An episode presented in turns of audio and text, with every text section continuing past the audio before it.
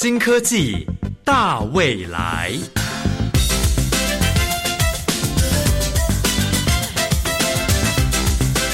科技的进步让你看得见未来，深入浅出的介绍让你听得懂科技。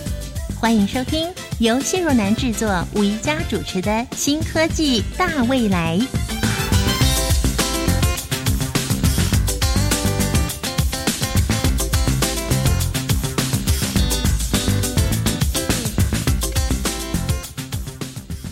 教育遇见的科学，碰撞出最美的火花，就是传承。各位亲爱的朋友，教育部为了要鼓励技职校院的老师投入实物研发，以及致力于专业技术人才的培育，特别举办了国家产学大师奖。第二届的国家产学大师奖选出了四位长期致力于纵整理论跟实务差距突破与解决产业技术发展问题，并且努力投入技职专业技术的人才培育。这四位获得第二届国家产学大师奖殊荣的得主，分别是国立台北科技大学赖延生教授、国立屏东科技大学陈福奇教授。国立台湾科技大学陈生金教授，以及我们今天要进行专访的国立湖尾科技大学洪正豪教授。我们首先进入节目的第一个单元，来为大家介绍教育部为什么要举办这样的奖项评选呢？创意嗨一点，哇哦！各位听众朋友，大家好，我是品阳，欢迎收听创意嗨一点单元。今天要介绍国家产学大师奖章，我们邀请教育部技术及职业教育司胡世林专委帮我们介绍国家产学大师奖章设置的目的。教育部设置国家产学大师奖，最主要是。近年其实总统跟行政院都非常重视技职教育，那也非常肯定我们从事技职教育、培育人才，还有他投入产业实务研发成就的这些老师。不过过去教育部的相关奖项比较着重在整体教学面或者是他的学术研究面，那没有类似像国家产学大师奖这种很着重在技职教育人才培育，还有跟产学研发这样的一个奖项。那也因此。我们为了要更肯定投入技职教育这些具有实务专业能力的老师，他们长期以来不管是在专业实务应用研发，对产业有很大的贡献，或者是对于我们国家培育专业的人才来说，都有非常卓著的一个影响力，也因此特别设立的国家产学大师奖这样的一个奖项。国家产学大师奖章，我上网搜寻了一下它的一些介绍，现在好像才第二届、第三届。那国家产学大师奖章每年至少会选出至少十名的优秀的人才，大概分成工程、电资、人文设计、艺术，还有商管及民生，以及农业科学、生科以及护理这五个领域。请问你们是怎么遴选每个领域的得主呢？我们在选拔这个奖项，主要是依据我们有办理国家产学大师奖遴选作业要点。那要点其实设计，也就是每年能够获奖的人数是最多是十名。在一零七年第一次办理的时候，当时只有四个领域。那我们到今年办理啊第三届的一个征件，才把领域分成五个领域。所以原先在国家产学大师奖，它的获选人数的十名，其实没有啊那么样限定说一个领域只能是两名，而是各个领域它都有独立的一个评审作业。那从这些的推荐的一个人选里面选拔出我们认为最符。符合这样的奖项精神的，那各个领域之间，其实它实际审查的结果，如果说没有适当的获选人员，也是可以同缺的。这个国家产学大师奖章的评审是邀请哪些人才来帮忙去选出新一代的人才？主要的话，因为我们是分五个领域来做征件。那我们在收到这些学校的或者是产业推荐的一个人选之后，我们会分别分领域去组成他专业的一个审议小组。每一个审议小组里面，例如说工程领域，它就会组成一个工程领域的审议小组。这领域里面会有召集人，那召集人在邀请。其他在这个领域非常呃专业的评委七到十九人啊。那所以每一个领域里面的被推荐的一个人选，都会经过这个专业的呃审议小组来做书面的一个审查。那领域里面最后会讨论出来说，有没有哪些人是他的表现卓著是属于入围的。假设他们推荐出来入围的人选，下一关的话就是会到教育部这边来做。最后的一个评选小组的一个决审作业，每一个获选的人，他其实他的遴选过程，除了专业领域的先做书面审查之外，他如果入围了，他会进到下一关的决审。那决审阶段就是由评选小组来听取老师的一个简报，同时就是实际跟老师做呃对谈，了解到他对于不管是产业或者是人才培育的贡献之后。最终由这个评选小组最后决议的方式来选拔出来我们的国家产学大师奖的获奖人员。您刚提到有一零七年首办的时候有四个领域，一百零八年开始有五个领域，请问是新增了哪一个领域多出来这个领域？应该是说一百零七年的时候，原本啊，目前就是你们看到第三届的是人文设计艺术。还有商管跟民生，在一百零七年这两个领域原本是属于一个大领域。那我们在今年，也就是在办理第三届的时候，把这两个领域把它切分出来。因为我们在前面不管是一零七跟一零八办理遴选之后，我们发现其实领域里面还是有呃各个不同比较明确的专长，应该可以区分出来不同的这个甄选领域，然后找到更适切的一个审议委员。所以领域的部分是切分，而不是新增。刚刚提到的五个领域，目前最多受推荐的人，他们专长的领域是哪一个？那最少的目前又是哪一个呢？以我们一零七跟一零八年这两年来看，呃，五个领域里面，工程领域的推荐的件数。是最多的。那其他四个领域，其实在这两年的状况来说，它的比例是差不多的。那主要是因为我们在高教端继职教育这方面，我们的恩任老师他的专长领域，其实本来就以工程学门这个领域的老师人数是最多的。所以在我们这领域的这个推荐件数以工程为多，其实它还也还蛮符合我们目前老师他的整体的一个分布状况。那其他领域的部分，其实这两年看起来没有特别低的，差不多就是比较平均的一个状况。那这样的现象啊，有什么方案，或是有什么方法来鼓励其他人数较少，或是五个领域能尽量平均的重要的研究多一点？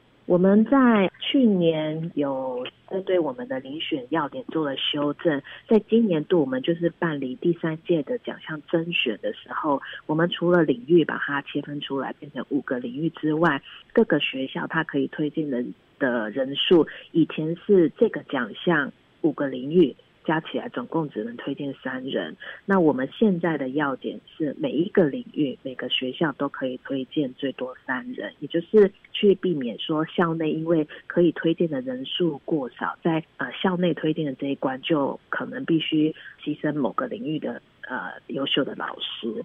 那另外的话，我们在奖项推荐的部分，除了以往是由学校推荐之外，今年度也新增了我们的科技部跟经济部，也可以就他们对于我们金砖校的老师对产学研发的这样的表现。可以推荐。另外，产业端我们也开放产业界能够推荐，就是长期产业界认为对他们非常有贡献跟影响力的老师。希望这样的一个做法，可以让各个领域里面真正表现很卓越的老师能够被推荐出来。是，刚听完国家产学大师奖章，主要是颁发给个人或是个人所带领的那种研发团队研究的成果，创意应该也是很重要的。请分享几个特有创意的研发成果。好的，我首先来分享一下第二届国家产学大师奖的获奖老师，他是湖北科大的洪正豪老师。那他的领域专长，在我们工程领域来说，他是属于模润设计。还有维奈米的这个摩论学，还有工程热力学这样的一个领域。那洪老师他从长期从事基础教育，其实在整个摩论学的机理，还有怎么样建构界面为接触创新理论这些的一个专业领域上，都长期投入。那在学校来说，他也很热情的组成了跨校的产学合作团队，解决跨领域的问题，还有帮忙产业解决它的技术面的问题。所以他在这次的呃主要获奖的理由是，他不管是他的研发成果都已经实质的商品化，帮助产业提高它的竞争力跟产值。另外，在我们技职人才培育方面，洪老师他也撰写了包括像滚珠螺杆技术应用等等这样的一个教材，那可以帮助我们的学校来落实实务教学，跟鼓励学生参赛。那这样子的一个投入，其实都对于我们整体产业未来培育这种模润它所需要的一个专业技术人才是非常有贡献的。好，第二位我来分享的就是第一件获奖的农业科学、生技还有护理领域的谢宝全老师，是在国立屏东科技大学。他长期来说，他一直投入在维护国人的健康。他也研发了多样性的食品，还有在生物科技方面也非常投入。大家所熟知的平科大的国盐酱油，其实就是由谢老师当年投入研发的产品。谢老师他的一个出发点，市面上的一个酱油含盐的浓度太高，那所以他开发出来的平科大的博盐酱油，就是全国第一支低盐、没有含焦糖色素、也没有防腐剂。也没有氨基酸的酱油，对于国人长期食用来说是更好的。谢老师从研发博源酱油开始，也长期投入这样的一个食品的一个多样性，还有以健康为出发点去去做一些开发。听到这里，是不是觉得非常的酷啊？学术研究有成果，已经非常的了不起，特地设立这个奖项。就是为了鼓励这些人才们能够继续的发挥长才，让台湾能够更进步。接下来，新科技大未来单元将要由主持人宜家专访国家产学大师奖章的得主——国立湖尾科技大学洪正豪教授。我是品阳，我们下次再见，拜拜。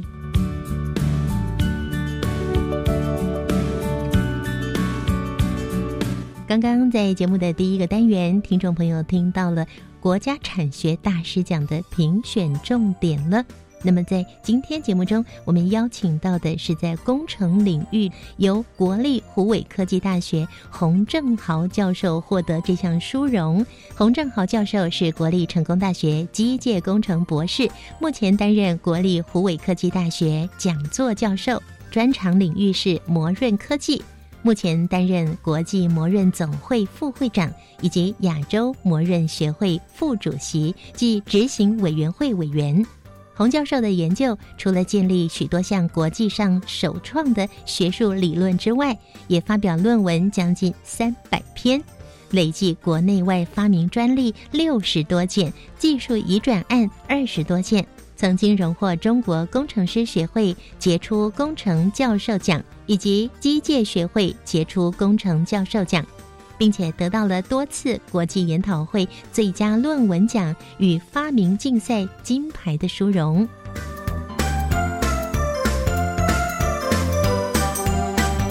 最近这几年，洪正豪教授更结合学术理论与实务技术。带领着学生积极参与许多产学合作计划，协助台湾厂商强化技术水准与开发德国、日本、美国高端国际市场，引导产业创新，每年提升厂商产值数亿元以上。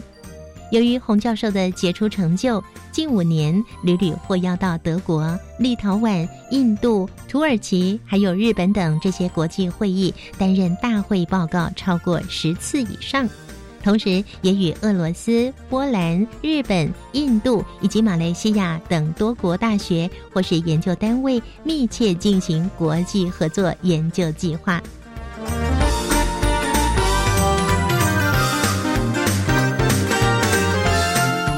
我们今天非常荣幸的邀请荣获第二届国家产学大师奖的洪正豪教授。洪教授您好。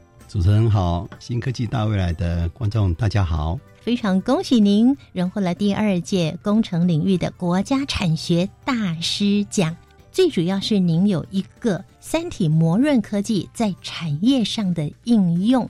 那磨润磨润到底指的是什么呢？磨润一般来讲是指摩擦、磨损还有润滑三个名词的整合。摩擦、磨磨损、润滑这三个整合在一起，整合在一起，叫做磨润。是是不是只有呃学理工的人才知道这件事情呢？这个东西，我们尽量用比较精简来讲，就是说，我们希望任何一个零件它能够运转的很顺，运转的很久，还有运转的很好。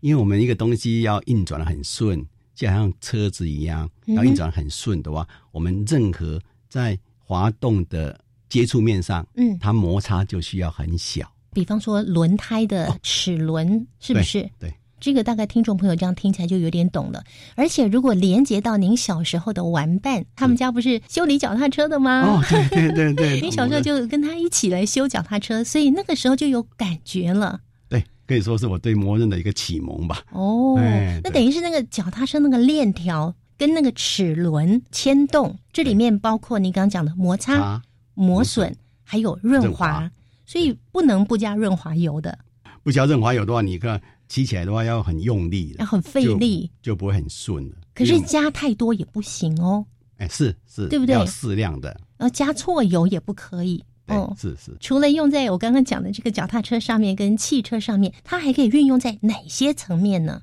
举个例子哈，像我们在走路的时候，我们事实上，如果说我们脚底板没有摩擦力的话，事实上我们没有办法走的，我们会滑倒，嗯哼，因为没有阻力让我们可以站起来。如果说地上啊有一滩水或是有一滩油，这个时候几乎那个摩擦力变很小，你走过去咻就就滑倒，会滑倒，对不对？类似这种情啊况。所以这个是摩擦摩擦力。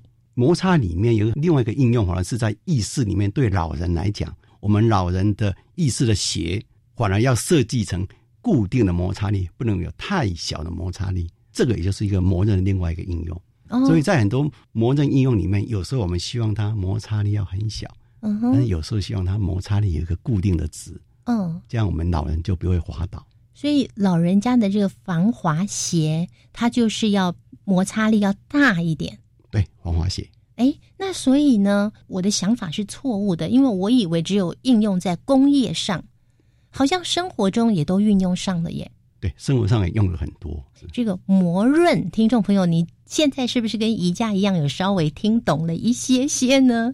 好，那您是在一九八五年来开始设计制造磨润设备的。磨润我们懂了，那磨润设备指的又是什么呢？哦这磨刃设备就是我们要来研究的一个磨刃的器材。嗯嗯嗯嗯，要来研究说怎么样情况，哪些零件在什么条件之下磨刃会比较好，所以我们就需要设计一个设备来进行实验。比方说它会长成什么样子，它要怎么运作呢？事实上，我当初第一次做的东西是一个齿轮的磨刃的一个设备。齿轮的磨润设备。对，因为我在读研究所的时候，我事实上是做基础研究的。嗯，但是我进入到科技大学以后，科技大学的一些教学的目标是比较实务性的，我们就常称为务实致用。嗯，所以当初我就想说，是不是有些东西我要改变我的研究方向，嗯能够适合来培育我们需要的人才，然后跟产业来链接。是所以我当初就从我的基础研究转成了一个比较能够跟产业结合的一个实验机台的设计跟制造。嗯，所以当初我就做了齿轮磨刃设备，是可以实际应用的对，可以实际把工厂里面的齿轮拿过来改善的一个设备。嗯是，所以在我们国内也可以说是国立的湖尾科技大学开了磨润学的研究先河喽。嗯，没有，事实上我是成功大学毕业的，最早做磨润应该是在成功大学毕业以后，我到国立湖尾科技大学，那当初是比较少人做磨刃的，哦就是当初的话，全国都很少人做磨刃呐、是，所以我就在那边开始做磨刃的一个研究，嗯从那边开始。所以您从成功大学那时候是学生的身份，对，更加的去找到研究的理论，嗯。还有实际执行的方法，然后在湖北科技大学发扬光大，继续努力，还不敢讲发扬光大。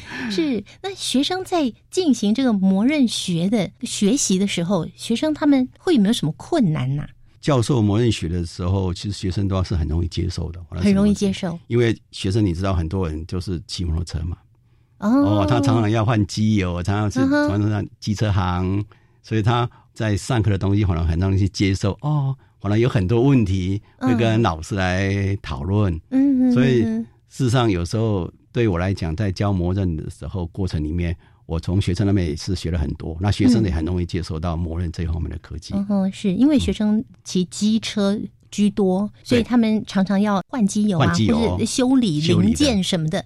所以他学了这门课之后，可以跟那个师傅讨论了。对，他可以把我们在上课讨论的一些事情，然后到机车行或到汽车行去讨论。哦，趣味腮乎就说：“哦，你怎么那么懂啊？原来大学也教这个哟。”好，那这个磨润学啊，在国际上好像没有像您这样子把摩擦、磨损跟润滑把它合在一起。就是国际上也有磨刃这个专业科目了，哎嗯嗯有实际上还有一个国际磨刃协会，但是很多人大部分在做这方面研究的话，就会只专攻在一个摩擦，嗯那有一些是专攻在润滑，有些专攻在磨耗，嗯哼，把它三个分开，分开就是各个人有个人专业，嗯但是专业，但是我把三三个合在一起，嗯然后来做一个整体性、系统性的一个研究，嗯。然后再到产业上去应用。洪教授，您也创了一个台湾磨润科技学会嘛？是是是，那其实亚洲也有一个这样的学会，那国际上也有这样的学会。对，是我们都是里面的一个正式会员。嗯我们大概在二零一三年的话，成立台湾魔人科技协会，大概九十 percent 的魔人方面的学校的教授都已经参加这个协会。嗯从二零一三年的话，我们每年都会举办魔人研讨会，一年是台湾的魔人研讨会，一年是国际的魔人研讨会。所以在陆续举办的话，我们就跟国际开始建立起磨刃上面的国际交流。二零一六年的话，我们就申请进入了国际磨刃总会当正式的会员，然后在二零一八年亚洲磨刃协会成立，那我们也是创立者之一，我们也变成其中的会员，也是里面执行委员会的委员。嗯嗯。那我们这几年的话，因为在国际上有一些很实际的交流，所以我们在各国都有非常紧密的活动在进行包括我们大概从二零一七年，除了我们办国际默认研讨会，那我们也办了台日双边的模拟研讨会，嗯哼。就是一年在日本举办，一年在台湾台湾举举办。嗯。那本来今年的话，我们是呃有台印，他们跟印度嗯，但是因为疫情疫情的关系，可能会变成 online 的，就是线上的。嗯哼那原先的话，我们跟台俄，他们跟俄罗斯今年要举办台俄的双边模拟研讨会。嗯那我们今年的六月份，俄罗斯的模拟协会跟我们台湾的模拟协会的话，有合办的一个迷你的研讨会，大概有二三十个作者做报告。那但，因为也是疫情的关系，所以变成了一个线上的。原先的话，今年底就希望说台日、台印跟台俄台二三个双边研讨会能够配合国际研讨会来举办。也许的话，可能要变明年才开始了。我们今年可能都用一个线上的研讨会来举办，嗯，所以我们陆陆续续的话，会跟很多国家有进一步的一个交流。我们也希望这个我们台湾的默认的一些相关的学术活动，或是学术界的人士，或是产业界人士，能够更多国际交流，能够把一些模拟的技术能够引进来，那我们也可以用我们的模拟技术来协助别的国家的相关的一个模拟技术的发展。那这个磨刃技术运用在产业上，目前有看到什么样的成果呢？我们留到下个阶段为听众朋友介绍喽。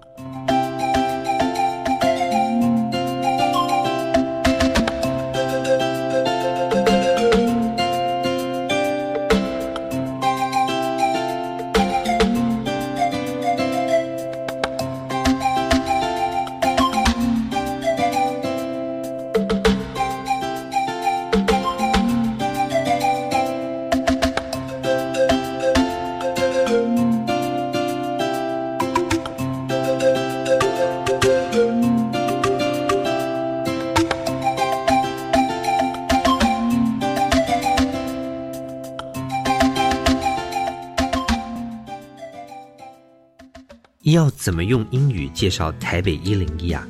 盐酥鸡、小笼包，英语要怎么说呢？这次超级英语通要教你用英语来介绍台湾。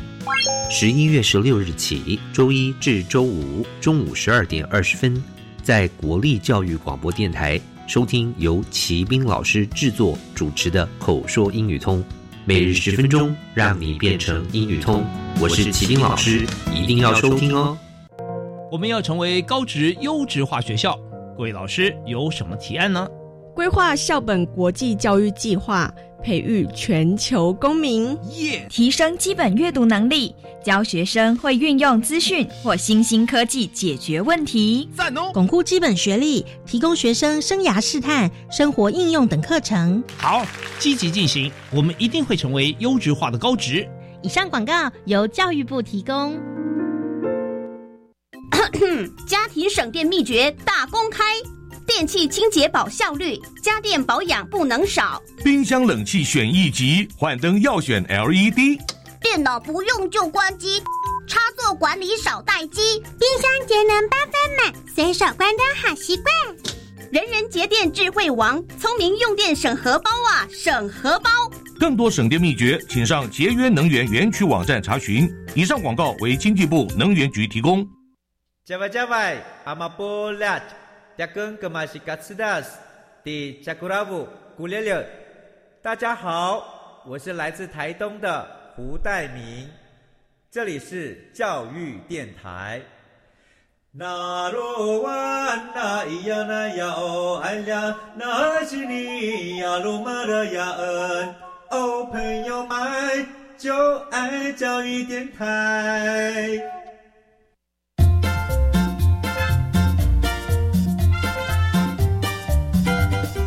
新科技大未来，每个星期三上午十一点零五分，与你在教育电台的频道上认识新科技，迎接大未来。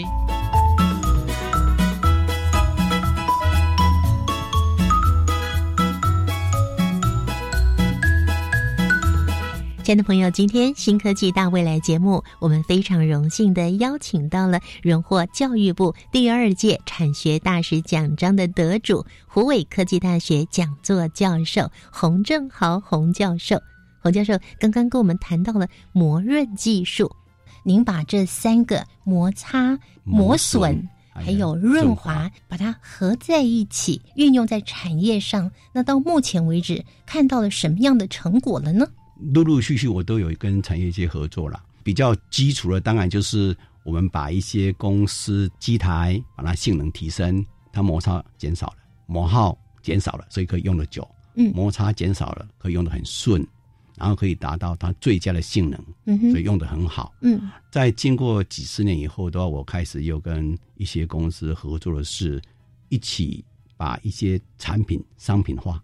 把产品商品化，嗯，从原来的嗯。协助厂商把机台的性能提升以后，嗯，后来的话就跟零件厂商、机台的系统厂商把它变成商品化的产品，嗯嗯，然后再去跟嗯国际上的一些国外的欧美的市市场上的一些公司竞争，要上国际舞台，可以跟国际其他的大厂来竞争，是。您刚说去把厂商他的机器做一个提升，嗯、这个部分可不可以举一个例子呢？例如，如果说我们在厂商有一些工具机的机台上面，可能要切削或是研磨，嗯，那那些刀子，他们用了一阵子以后呢，那个上面钝了，嗯，就要换。就我们切菜也是一样，切久了那个菜刀也会钝呐、啊。哎，对，那完全一样的情况。嗯、所以，让我们用一些磨人的技术。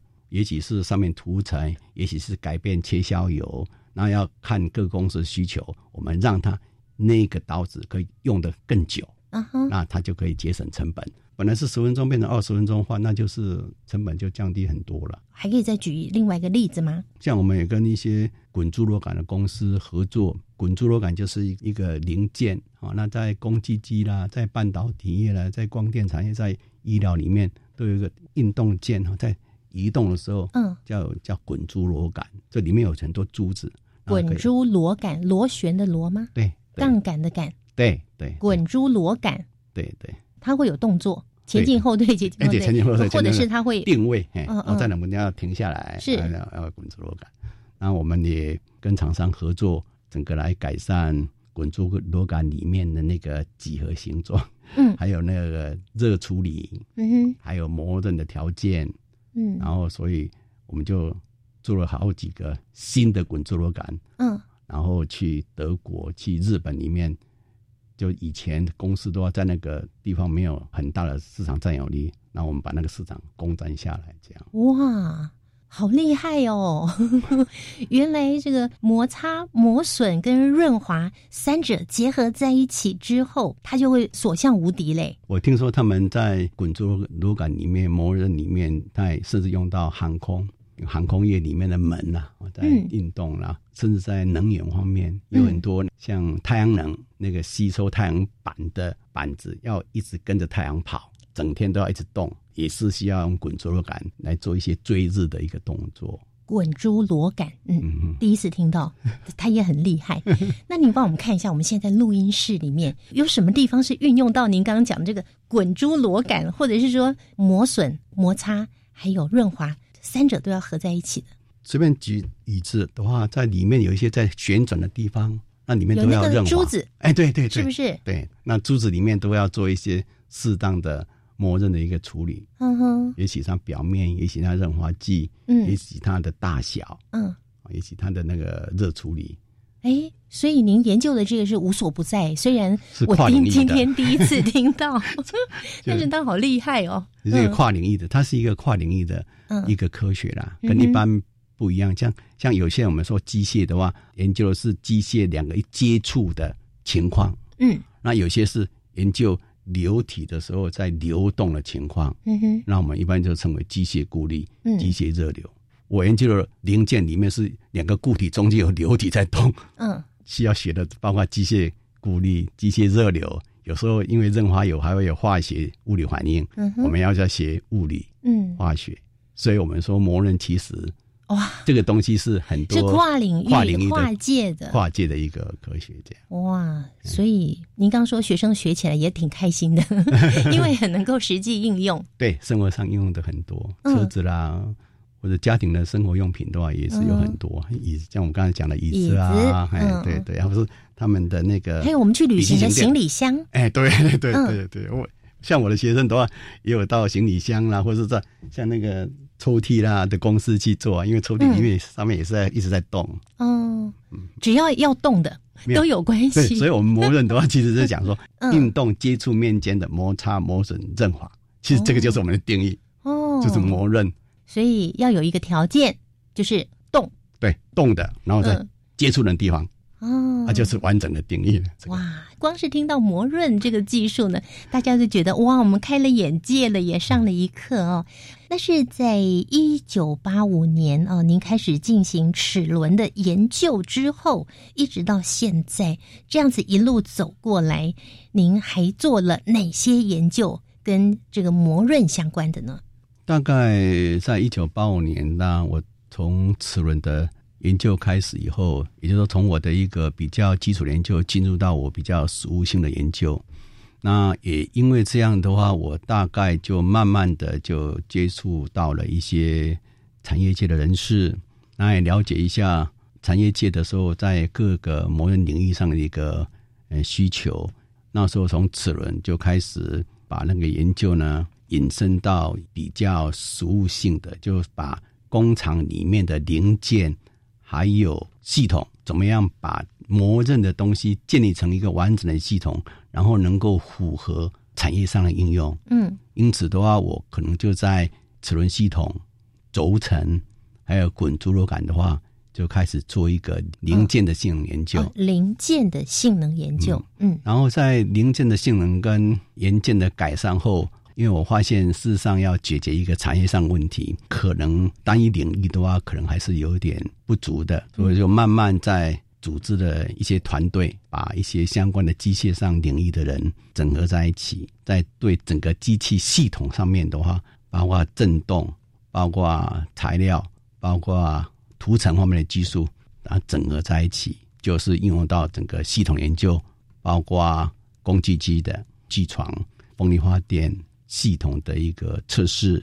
最近由于在整个国际的趋势发展，不管在能源或者是华南上，就有一些国际上的需求。那最近我把研究的话，就再进一步再转到能源方面的相关的技术的研究。嗯，那还有华南方面的研究。那华南方方面研究，大概就是因为我们都知道，润滑油事实上处理不好的话，会影响到一个环境嘛。润滑油回收的时候，或者是使用不当流出去的时候，对不对？对，会嗯污染一些河流啦，嗯或者是一些动植物。破坏环境。对，嗯，所以我最近又把研究都要转到环境友善的润滑剂，嗯包括利用水为基础的润滑剂。用水当基础来做润滑剂吗？对，那那以前都是油，对不对？对对。就是石油提炼的那种油吗？对，以前的油的话，最早是有石油石油提炼的，嗯，那后来石油提炼性质不好的话，就是有更多是有化工合成的。化工合成的油，对，就是在实验室，嗯，它不是从石油去提炼的，为了一些很高温或很低温或很高压或核反应嗯或食品，它就在实验室去化学合成润滑油。哦，所以它是化学合成的润滑油。不过这个润滑油不是吃到肚子里去还好一点点，但是对您来讲，如果是能够更天然，会更好，对不对？对，所以我后来的话做了两个部分，一个是水基的润滑油，另外一个是用废弃物做成的润滑油。哎，好有趣哦咖啡渣嗯，或稻杆，因为这个留下来都会影响环境。对，那我就从那边提炼一一些成分出来，来当做润滑油。所以咖啡渣 不是咖啡哦，咖啡是人喝的，咖啡渣现在也很多哈，因为好多人都喝咖啡。稻杆就是我们农民稻子收割之后的那个稻杆，它本来也只能去当堆肥嘛，或者是对烧了以后再当肥料。对，好对，那现在可以拿来提炼出可以当润滑油的油对，它里面实际上还有一些油脂。哦。嗯，这些油脂的话，事实上是有些是很好的，有些、嗯尤其是咖啡渣里面有一些特征的元素是很好的。国际上有很多希望这方面跟我进行合作。那是不是目前在国际上就只有您来用这个咖啡渣提炼油脂出来呢？咖啡渣有人提炼出用来做柴油或嗯燃料油，嗯但是提炼出润滑油应该是没有。那我很好奇啊，一样都是油嘛，提炼当柴油，然后你来提炼当润滑油，那不都是油吗？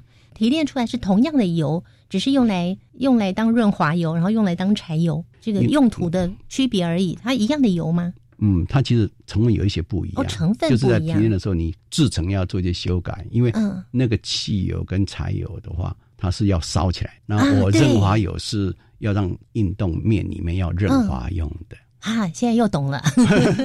那另外比较有价值，是因为润滑油的话，同样一 cc 润滑油很贵，柴汽油 一公升 三十块所以一般的话，我们做成各种天然燃料油的话，事实上现在比较不普及，是因为它比较很难跟汽油、柴油竞争。嗯因为它嗯，成本高。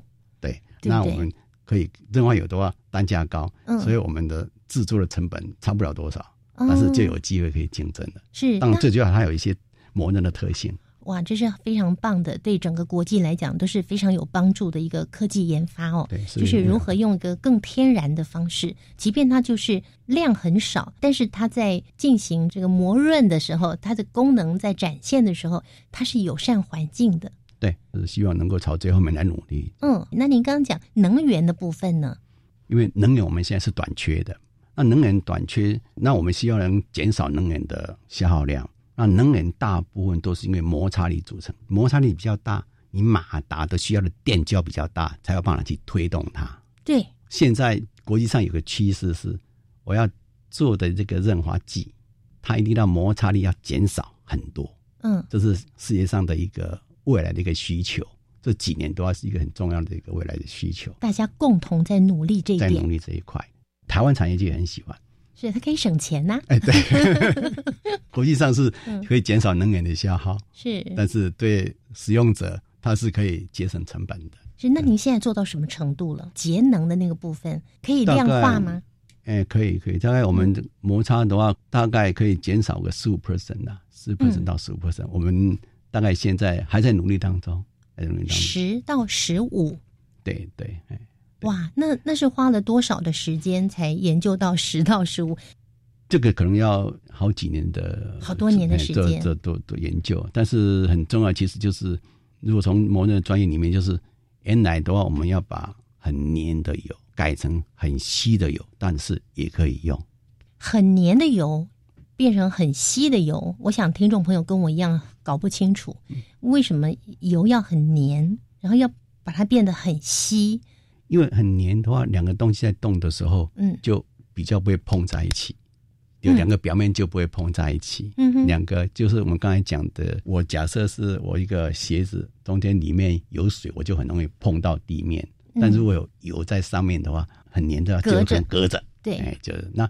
但是当有很稀的时候呢，它会让我碰在一起，但是它摩擦系数就会变小了嘛。刚才讲有水的时候，摩擦系数就会比较小。对，所以我们如果能用比较稀的，又可以让它不碰在一起，嗯，那摩擦系数就可以降低。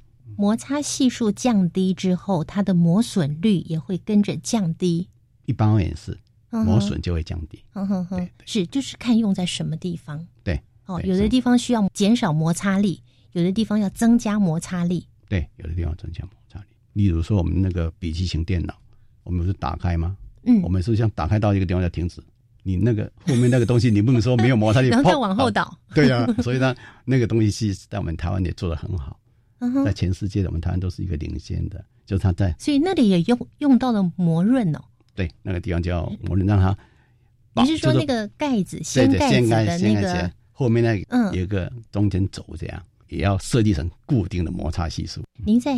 环境友善的这个部分的研究呢，除了可以帮助产业界之外呢，其实也帮助我们整个地球。哎，这个环境的问题，当我们发生到一个程度以后，像我为什么会做这个题目，也是因为产业界认为说，哎，他们也希望赚钱之余，能够对环境有需求，嗯，然后再跟我们讨论嘛，是是希望我们哎，是不是能够做这方面的。所以我想这些工作的话，都是产学研大家一起来努力的了。我觉得最近这几年呢，由于科技部的领导，让很多的研究学术的机构呢，可以跟产业可以链接在一起。对，那不但可以提升我们国内的产业，同时呢，也可以站上舞台，在国际上发光。对，这个我我特别要感谢，像我们这个科技部啦，或经济部啦，或者是教育部的话，最近这几年的确。帮学术界怎么连接到产业界的话，做了一些努力，但对我们做学术界做研究的话也非常有帮助。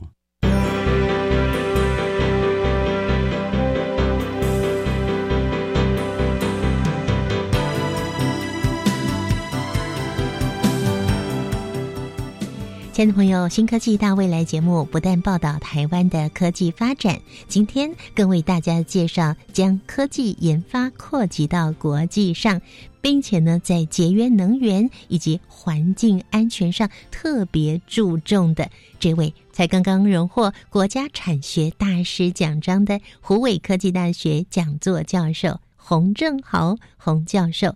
那洪教授，您最新的研究除了跟能源以及环境安全有关之外，是不是还有其他的研究呢？另外还有一个部分是监控这部分。监控？监控谁呀？不是谁要被监控啊？因为现在我们有所谓工业四点零嘛，啊，有所谓的无人工厂。我们希望，因为现在人工的话，这个成本是很高的，嗯，所以很多。工厂它需要自动化，那需要关灯工厂，就是我们希望的话，尽量全部是自动化，有机械手臂。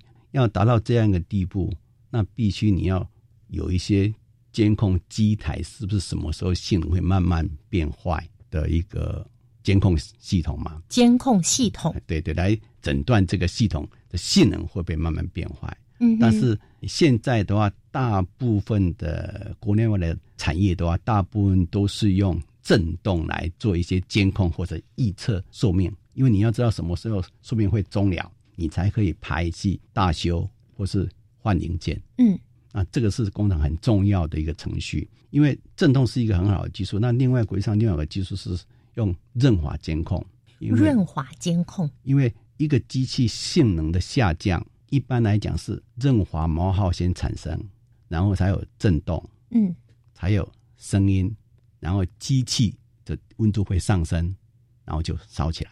那我越早能够知道它的性能下降，我就越容易可以安排我什么时候大修，什么时候换零件，嗯，就很多在成本上或者机器的性能，或是产品的性能就可以提升。嗯所以最近的话，我是期望在润滑的监控上来做一些努力。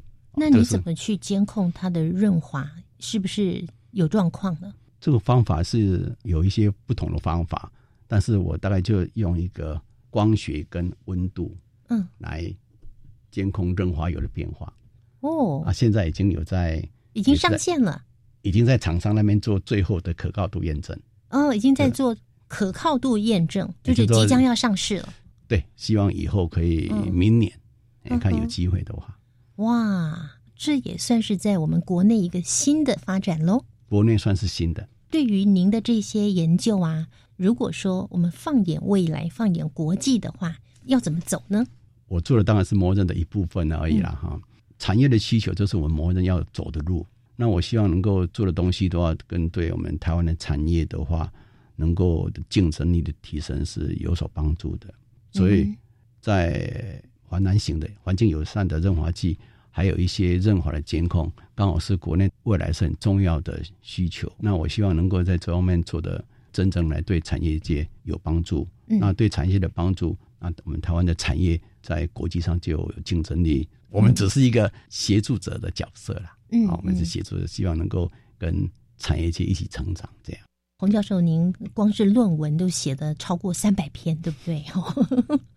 过去很很努力的在写论文，可是如果我们真的可以跟我们实际的运用连接在一起，那对人类的帮助就更大了。是论文的话，就是我们有些新的想法，嗯然后能够提出来发表以后，全世界都可以一起用嘛。我们都在这个地方跟产业一起成长了，那怎样能够我们学术界事实上也应该是更努力的走出我们的学校，把我们的新的一些结果嗯跟产业界结合，比较快速的用到我们台湾的产业界。嗯这个就变成我们做老师的另外一个责任了，嗯就是不能仅仅只有发表论文，然后 我们也是希望说能够写的东西的话，有一些做一些成果，然后能够跟用在产业界上，啊，这其实也是很重要的一个成就感。是，而且带着学生继哦，续对，来研究，对不对？对对，也是一种人才。你讲的没有错，就在这个过程里面，把学生带到产业界里面去。其实未来学生在就业市场上更容易去进入到一个实际的状况。嗯然后那些人才的话，也是可以让企业界在使用起来，或者在他们在使用资源过程里面会很快的上手，然后对嗯工厂的发展也很好。非常恭喜您荣获了第二届的工程领域国家产学大师奖，您一定在心里面有很多想要感谢的人喽。其实要感谢的人很多啦啊，不过我最先要感谢带我进入我们这个模人研究的我们的老师啦，是国立成功大学的李克让教授。那李克亮教授的话，当然现在已经退休了。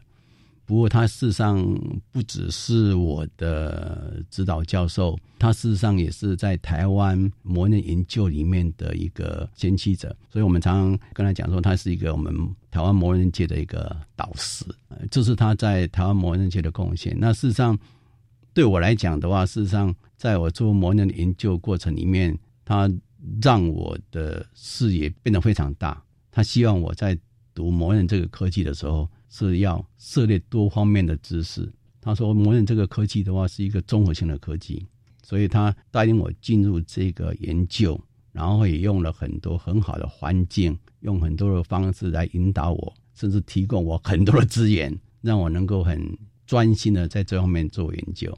即使在我到学校当老师的过程里面，他还是继续帮忙我。嗯那事实上，我们台湾的模人协会在国际交流或在国内来推动活动的时候，他也都是在后面默默在支持，嗯，帮我们解决很多问题。是所以我觉得，在从模人的研究上，我觉得我第一个要感谢的应该是李克让教授。成功大大学学机械系的李克让教授，最需要感谢的，最想要感谢的。因为事实上，他即使退休以后，他甚至有成立李克让李克让奖学金，因为他过去教了很多学生，那很多学生也愿意把一些经费支援他，甚至有一些老学老师或学生都是愿意提供一些经费让他做研究。但是他认为说，更需要经费的话，不是他自己，是一些成大的一些家境比较困难的学生，所以他每年都办了一个奖学金，办了好几十届。嗯。他就把他以前的学生捐款给他的钱，直接转给有需要的成大了很多系所的学生。他个人也算是一个无私的教下来，让我特别的钦佩。您的学生一定以您为荣哦。那您在教学的过程中，我相信您一定有您的精神，除了您的专业之外哦，有一句名言哈。乐观进取，享受自己的优点与缺点，这是您对自己的期许，是不是会跟您的学生来分享您自我期许的精神呢？其实这个是我的经验呢，这这除了讲期许之外，我认为是更是我的经验，因为我在做研究里面常常有很多失败的情况嘛，家常便饭，家常便饭，常常想了一大堆一个很美好的一个解决方法，但事实上是不行的。嗯，但是有时候想了一些。方法试试，哎，后来是可行的。那从这些经验里面，那让我知道，就像你讲的，哎，实际上的话，其实这个过程就是你要慢慢有乐观进取的精神，一步一步的在突破。像刚才您讲的，在人才培的过程里面，事实上我们有发现，学生也是需要这样来跟他互勉的嘛。我也是希望说，让学生愿意去尝试，然后愿意去享受他在尝试的过程里面的错误，那我们也给他一个机会。这是我们在教学里面。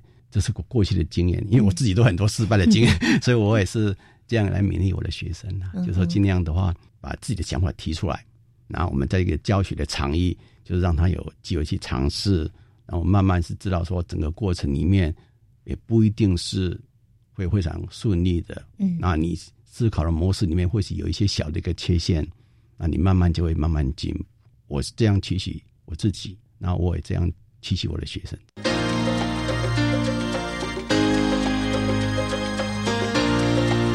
科技好生活。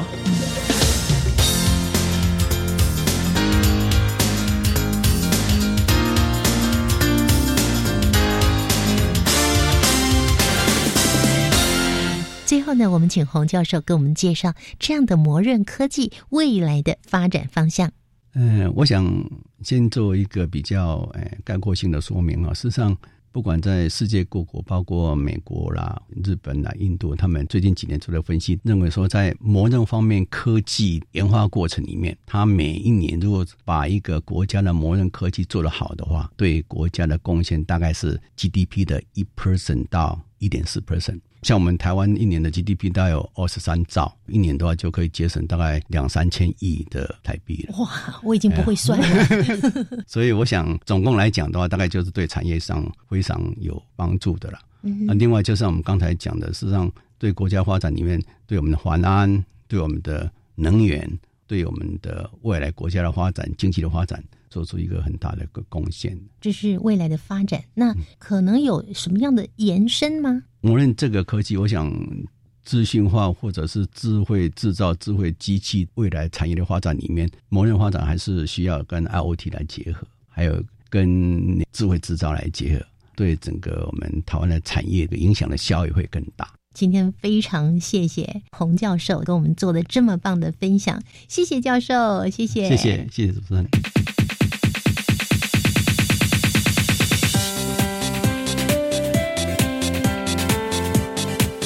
今天的新科技大未来，让我们认识了磨润技术，同时也领略了荣获第二届国家产学大师奖章的洪正豪教授的风范以及他研究的精神。